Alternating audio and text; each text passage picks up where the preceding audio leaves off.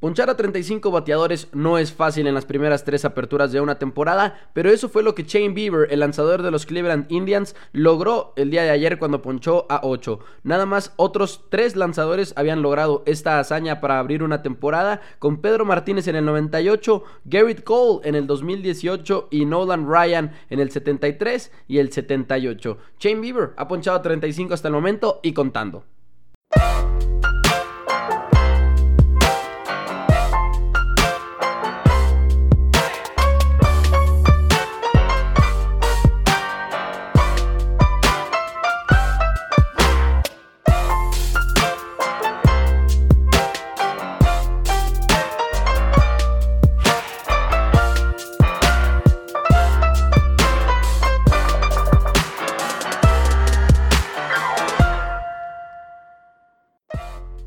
Hola a todos, bienvenidos a Home Runs y Touchdowns. Mi nombre es Mauricio Rodríguez y estoy muy contento de estar aquí el día de hoy con ustedes para platicar de deportes, grandes ligas. Continúa teniendo una temporada bastante divertida a pesar de que hay preocupaciones de que se cancele. Y vamos a estar hablando de eso. Vamos a estar hablando también un poco acerca de los equipos más valiosos de este año. Como ustedes saben, todos los años Forbes publica una lista de estos equipos y vamos a estarla analizando, vamos a estar dando un poco de datos que creo que les van a interesar muchísimo. Espero que la estén pasando bien. El programa de hoy, como siempre, presentado por mi Pick Pronósticos, a quienes ustedes pueden seguir en Facebook, en Instagram para picks gratis, porque ellos también venden su suscripción en la cual te dan pronósticos de apuestas de la MLB, de la NBA, ahora que comenzó, por cierto, tuvo una semana bastante exitosa también ahorita la NBA en lo que termina su fase regular antes de la postemporada mientras juegan en una burbuja en Orlando. Picks de la MLB, picks de la NFL una vez que comience. Si ustedes no se quieren suscribir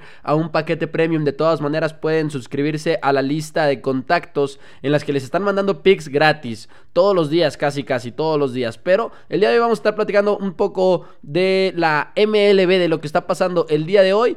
Pero antes de que pasemos a eso, les voy a platicar acerca de una conversación que tuve ayer. Y por ahí nos fuimos una, a un pequeño como dicen ahora sí que el hoyo de conejo por el que cae Alicia en el País de las Maravillas y fuimos checando estadísticas cada vez más. Fernando Acosta, que es un compañero que ahora sí que es un narrador, un comentarista de béisbol, él aquí en Chihuahua, Chihuahua, y él es uno de los titulares en un programa en el que yo colaboro aquí en la radio en 102.5 FM, Antena Deportiva.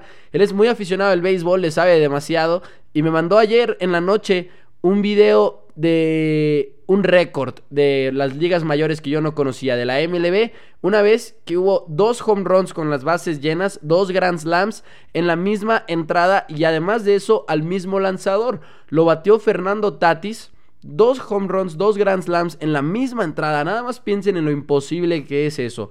Para que se den una idea de qué tan imposible es, es la única vez que ha sucedido en la historia del béisbol. En 1999, Fernando Tatis le pega dos Grand Slams. Y entonces nos pusimos a checar y digo, obviamente esto es un récord. El, el pitcher era Chan Ho Park.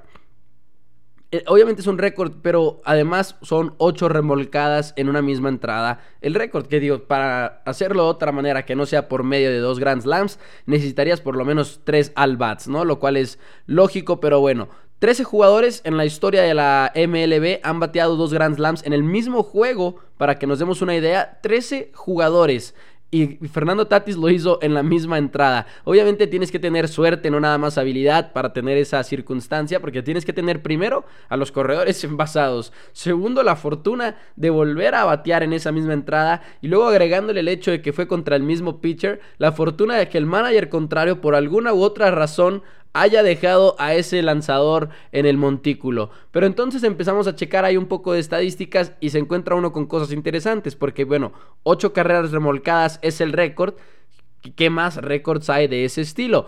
Alex Rodríguez es el segundo bateador en la historia con más remolcadas en una entrada. Y Alex Rodríguez tiene 7, pero ahí les va, este, esta parte es bastante importante y bastante interesante.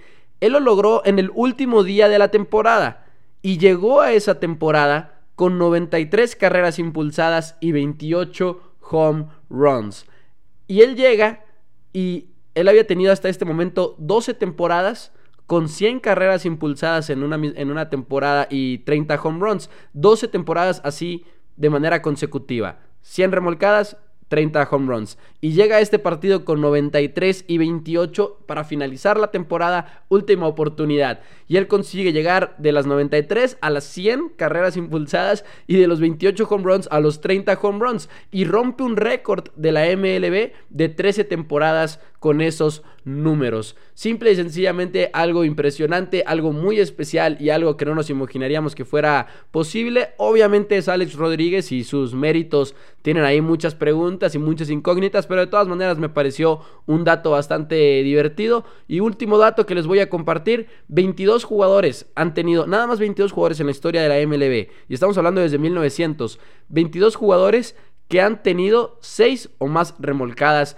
en la misma entrada. Fernando Tatis en 1999 consiguió dos Grand Slams, ocho carreras impulsadas y un pedazo de historia bastante único para un bateador que tuvo más de 10 años en las mayores, pero tampoco nunca tuvo una temporada de All Star, nunca tuvo una temporada en la que terminaran las votaciones del MVP. Fue un bateador sólido, un jugador profesional sólido que tuvo una carrera larga, nunca fue algo muy especial, pero este pedazo de historia en béisbol nadie se lo va a quitar nunca. Habiendo dicho eso, pasemos un poco a las notas del día de hoy o las notas más actuales, como ustedes las quieran llamar. Grandes Ligas continúa, tenemos ya bastantes juegos en los libros, tenemos aproximadamente equipos que ya jugaron 10, 11 partidos, por ahí andan las cosas. Y recordemos que todas las victorias y todas las derrotas las podemos multiplicar por 2.7 para darnos una idea a en qué punto de la temporada estaríamos en este momento. Y tenemos cosas pues que nos han impresionado, cosas que son exactamente lo que anticipábamos, pero hasta el momento, bueno, Yankees 8 victorias y una derrota con una racha de 7 y Aaron Judge y Giancarlo Stanton están jugando de una manera impresionante. Porque tengámoslo en cuenta que Aaron Judge ha sido un jugador que ha sufrido muchas lesiones y demás, pero hasta el momento está jugando, yo creo que podría estar rumbo a su mejor temporada hasta el momento. Aaron Judge que ya tiene 6 home runs, una racha de 5 home runs consecutivos, que ya terminó la racha, pero por ahí teníamos esperanzas de que intentara igualar el récord, que son 8 partidos, 3 jugadores han logrado batear en la historia home run en ocho partidos consecutivos, pero Aaron Judge lo está haciendo muy bien, es muy temprano en la temporada, pero muchos ya lo pintan como el favorito al premio MVP, sobre todo si continúa jugando de esta manera, esperemos que le vaya bien, digo, al menos yo espero eso, como ustedes lo sabrán, soy aficionado de los New York Yankees, pero tenemos también a los Twins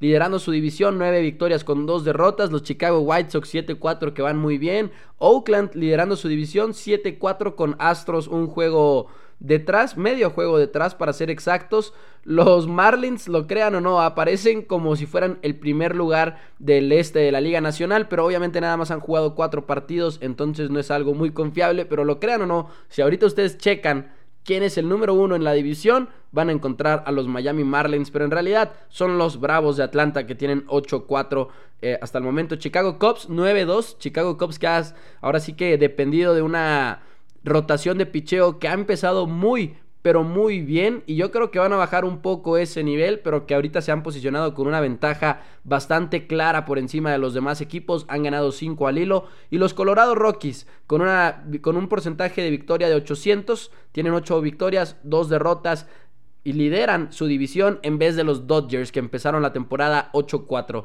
Yo creo que ahí las cosas obviamente van a cambiar. Creo que los Dodgers se van a posicionar como el líder de esa división. Y hablando de los Dodgers, hablemos un poco de Dustin May. Dustin May está empezando muy bien su temporada, muy bien su carrera de la MLB. Y Dustin May, que no se esperaba que iba a estar en la rotación, ya tiene ahora sí que tres salidas como el pitcher titular. Y ayer le fue muy bien. Ayer ponchó a ocho jugadores, pero de lo que todo el mundo estaba hablando es de un sinker, una bola rápida que se, que se clava de 99 millas por hora que le lanzó a Manny Machado. Con esta pelota lo ponchó, pero es una pelota que va por en medio del plato, en medio del plato, y luego de repente quiebra hacia el interior del bateador.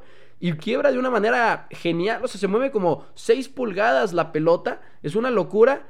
Y casi casi que le pega a Manny Machado, ¿no? Y se poncha y se queda Machado con la cara de qué acaba de pasar. Felicidades al pelirrojo Dustin Mays que lo está haciendo muy bien y yo creo que los aficionados de los Dodgers deben de estar muy emocionados con él. Por otro lado, tenemos que hablar de Albert Pujols, porque Albert Pujols está consiguiendo algo muy, muy especial. 20 años su carrera hasta el momento, tiene 40 el día de hoy y él tiene 659 home runs. El día de hoy tiene 659 home runs.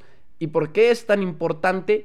Porque está a uno de empatar a Willie Mays. Willie Mays, que para muchos de nosotros es el mejor jugador en la historia del béisbol de las ligas mayores, tiene 660, Albert Pujols tiene 659 y Willie Mays es el quinto jugador con más home runs en la historia. Albert Pujols es un hecho que lo va a superar, pero lo puede superar ya muy, muy pronto. Incluso puede que cuando ustedes estén escuchando este programa ya haya empatado el récord de Willie Mays, si no es que lo haya roto. Albert Pujols sabemos que es un jugador que va directito al Salón de la Fama, lo ha hecho muy bien en su carrera y se va a posicionar en una lista yo creo muy muy sagrada, porque ahorita está en el top 10 de los jugadores con más home runs, pero creo que del top 10 al top 5 habrá mucha diferencia. Y por si ustedes tienen la curiosidad de quiénes son el top 5, Barry Bonds, que también un jugador con una carrera controversial debido al uso de sustancias, Hank Aaron, que es una de mis historias favoritas porque Hank Aaron es un afroamericano que le rompe el récord a Babe Ruth en su momento, que era de 714 home runs. Hank Aaron cuando batea el 715 había pasado por muchas cosas muy interesantes porque todo el mundo en ese momento, eh, pues una comunidad racista, lo odiaba y realmente le mandaban cartas de amenazas de muerte, que no te atrevas a romper el récord de Babe Ruth algo yo creo muy complicado de digerir para este bateador, pero él estaba intentándolo, ¿no? Y tenía como una situación complicada en cuestión de personalidad porque no presumía mucho lo que estaba haciendo, hasta por un poco de miedo lo que tenía. Hank Aaron terminó empujando ese récord hasta los 755 home runs, récord que después rompe Barry Bonds con una de mis narraciones favoritas que batea el número 756 con los San Francisco Giants y el narrador dice Bonds stands alone. El, el Bonds se queda solo, se para solo porque se había posicionado aparte de todos los demás. Alex Rodríguez es el número 4, también un jugador un poco controversial. Willie Mays, número 5 con 660. Y Albert Pujols, que tiene la oportunidad de romperle el récord a quien pudiera ser el mejor jugador en la historia del béisbol. Y para quedarnos un poco con este equipo de los angelinos, Mike Trout está de vuelta y Mike Trout tuvo un hijo, entonces se desapareció por un momento de, de, su equipo, del campo, de los juegos. Y Mike Trout regresa después de haber tenido un hijo y en su primer al bat batea un home run de 407 pies. Ahora sí que Trout siendo lo que mejor hace, haciendo lo que mejor hace. Y si ahorita hablábamos de un Willie Mays que podría ser el mejor jugador de la historia el día de hoy, Mike Trout probablemente va a terminar quitándole ese título cuando termine su carrera. Muy bien por Mike Trout, a mí me alegra mucho tenerlo de vuelta, me alegra mucho que esté de regreso en el campo de béisbol. Así que esos son los datos que a mí me parecen más importantes hasta el momento del béisbol. Espero que estén emocionados como yo con el regreso de este bello, bello deporte. Amigos, ¿por qué no platicamos un poco de lo que les mencionaba ahorita de los equipos más valiosos de los deportes el día de hoy? Vamos a la información de la revista Forbes.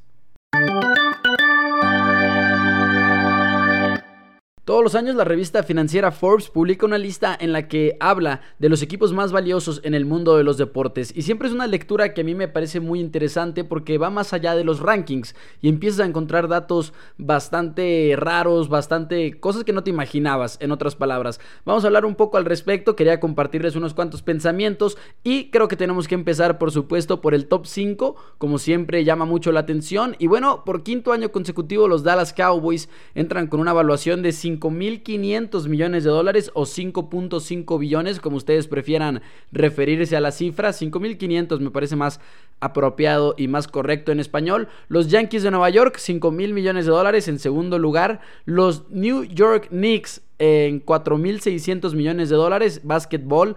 Lakers también básquetbol, 4.400 millones, 4.400 eh, millones de dólares. Golden State, 4.300 es el quinto lugar. Y después tenemos, para terminar de decir el top 10, en sexto al Real Madrid.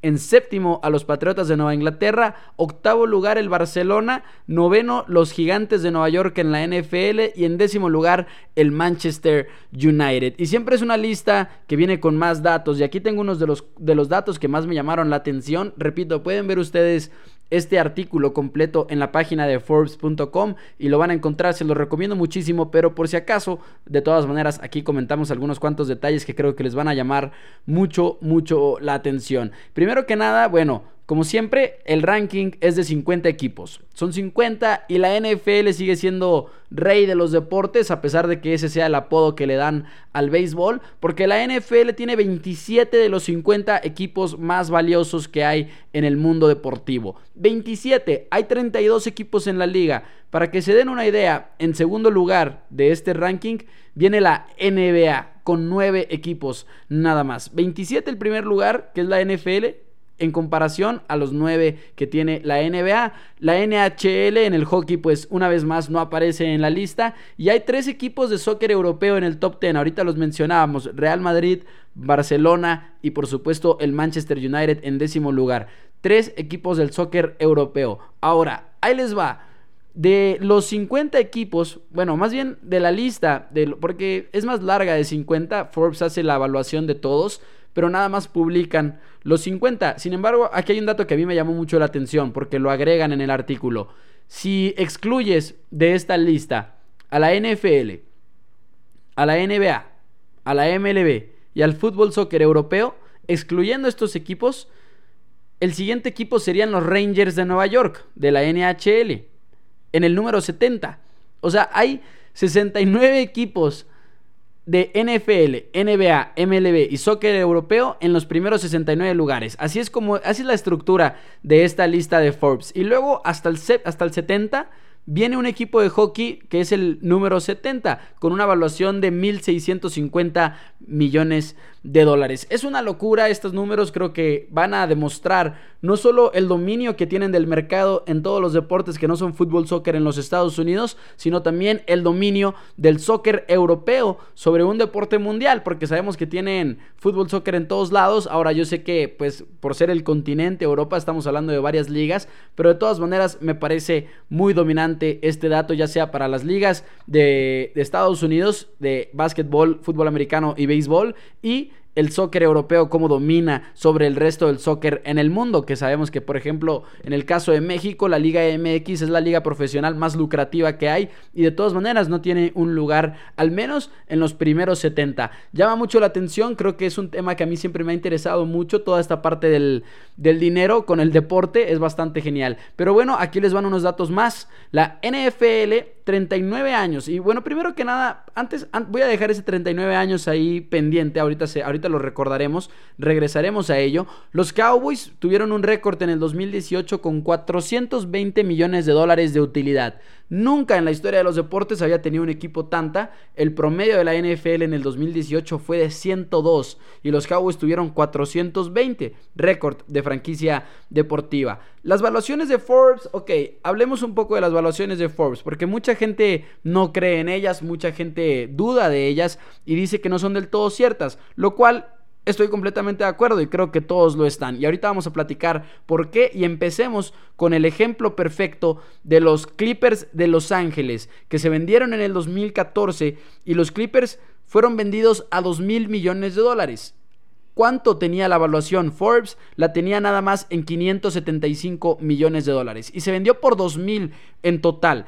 Esto habla, yo creo, de lo, de lo mal que están los rankings de Forbes. No que todos los precios estén mal, pero que no podemos poner una franquicia deportiva y probablemente cualquier otro activo en, en, una evaluación tan sencilla como esta. ¿Por qué? Porque para empezar, los equipos tienen finanzas privadas, a excepción de un Real Madrid, a excepción de unos Packers de Green Bay, de unos Bravos de Atlanta, que tienen esta estructura de dueños un poco más pública y que tienen que reportar sus números. La mayoría de los equipos profesionales tienen sus libros completamente cerrados. Entonces, la evaluación de Forbes es, siempre son estimados y siempre son estimados que se basan en el capital que tiene un equipo menos la deuda que tiene un equipo. Y ellos no tienen los números oficiales, sino ellos tienen estimados, entrevistan personas, entrevistan ejecutivos, directivos de los equipos para darse una idea de cómo está la cosa. Pero el precio real de un equipo viene como el precio real de cualquier otra cosa en este mundo, desde un chocolate hasta un carro, hasta una casa, hasta un equipo profesional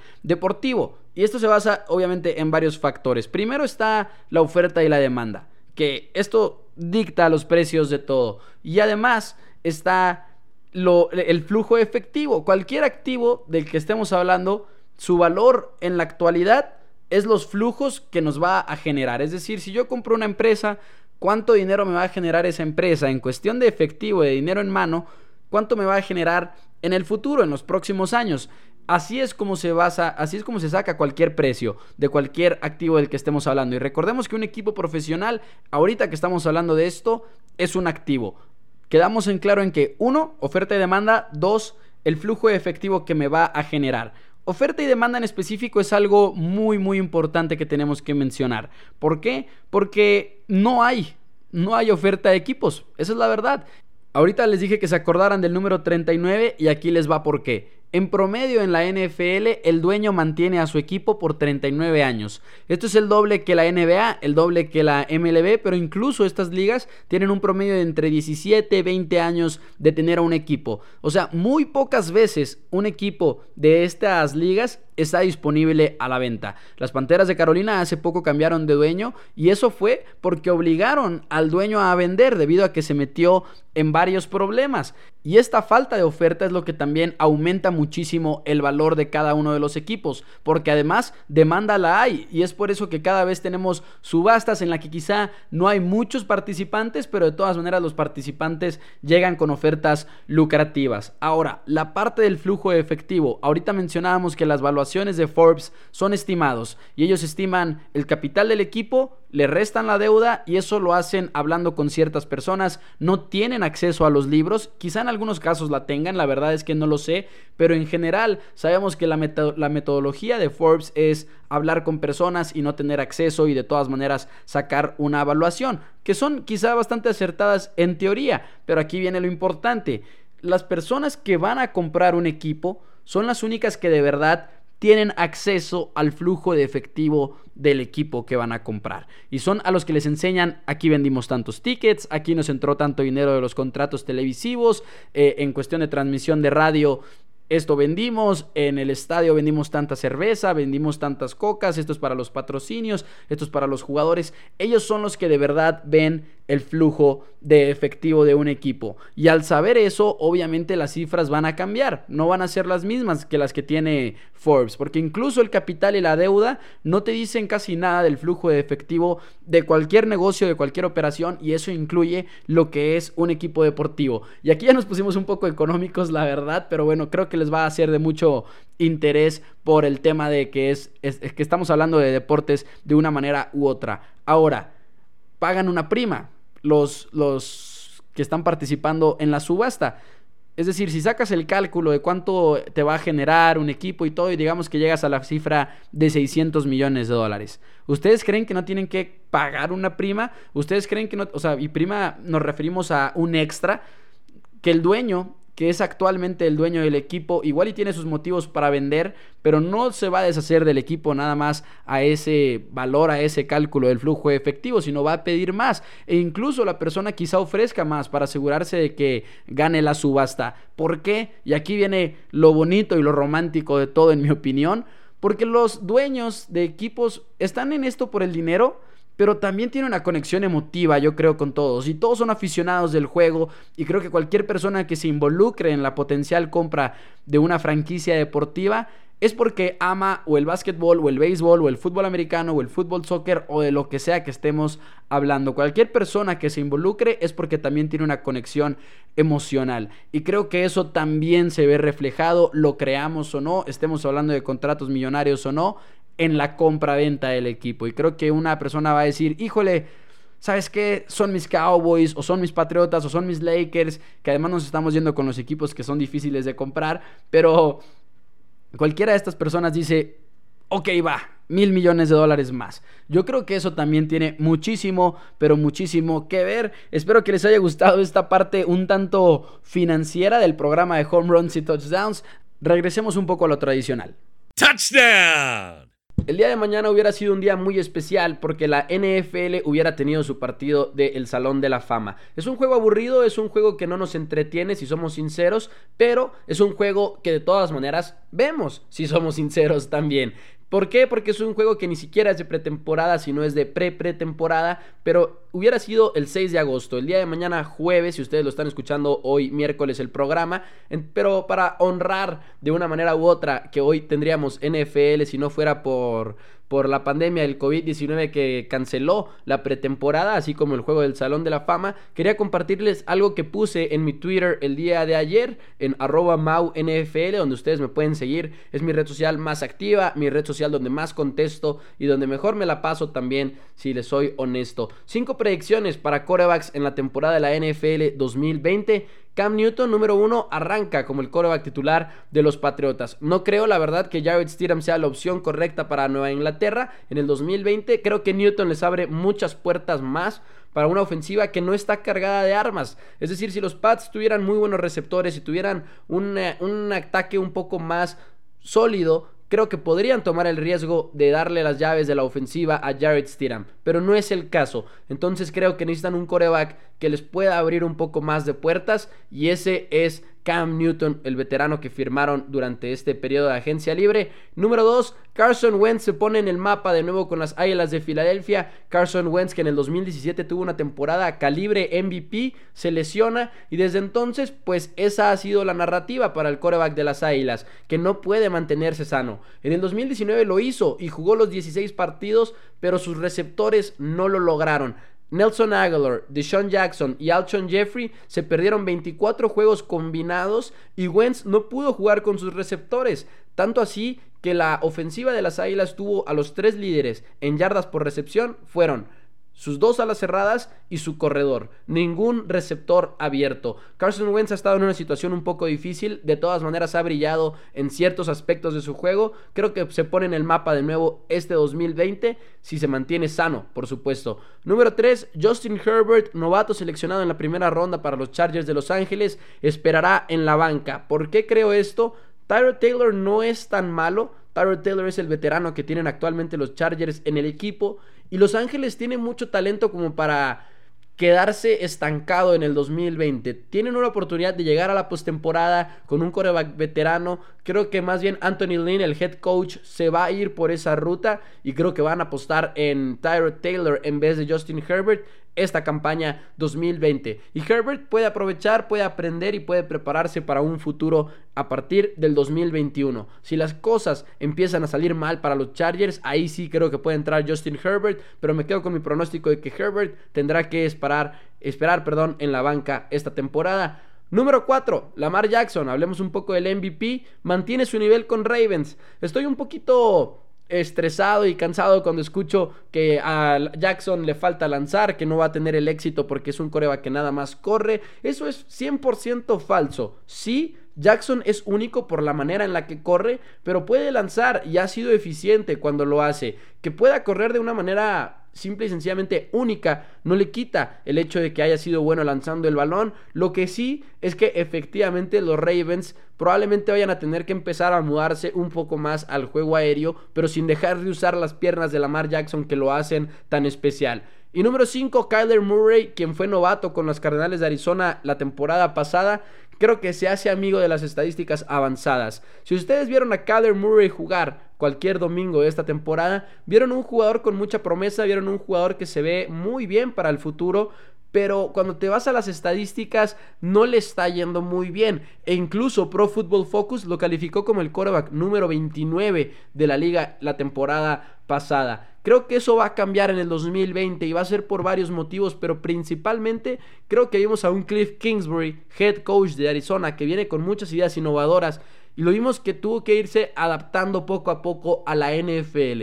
Y no solamente eso, sino que lo vimos hacerlo de una manera exitosa. Arizona cada vez encontraba una mejor manera de atacar a sus rivales. Cliff Kingsbury fue mejorando su ofensiva y creo que en el 2020, con un poco de apoyo de un de Andrew Hopkins que llega a la ofensiva, o lo emparejan con Larry Fitzgerald, Christian Kirk un poco más desarrollado, creo que Arizona puede hacer algo especial y creo que Kyler Murray va a tener una buena temporada estadísticamente hablando. Amigos, eso sería todo por mi parte el día de hoy. Muchas gracias a mi Pick Pronósticos por presentar el programa. Ya saben que me pueden seguir en Twitter, arroba MauNFL. Episodios nuevos de Home Runs y Touchdowns todos los miércoles por la mañana. Los invito a que se suscriban al podcast en Spotify y vamos a escucharnos aquí todas las semanas. Hablemos un poco de deportes. Espero que lo hayan disfrutado. Síganme en Twitter, arroba MauNFL. Nos vemos el próximo miércoles. Muchísimas gracias.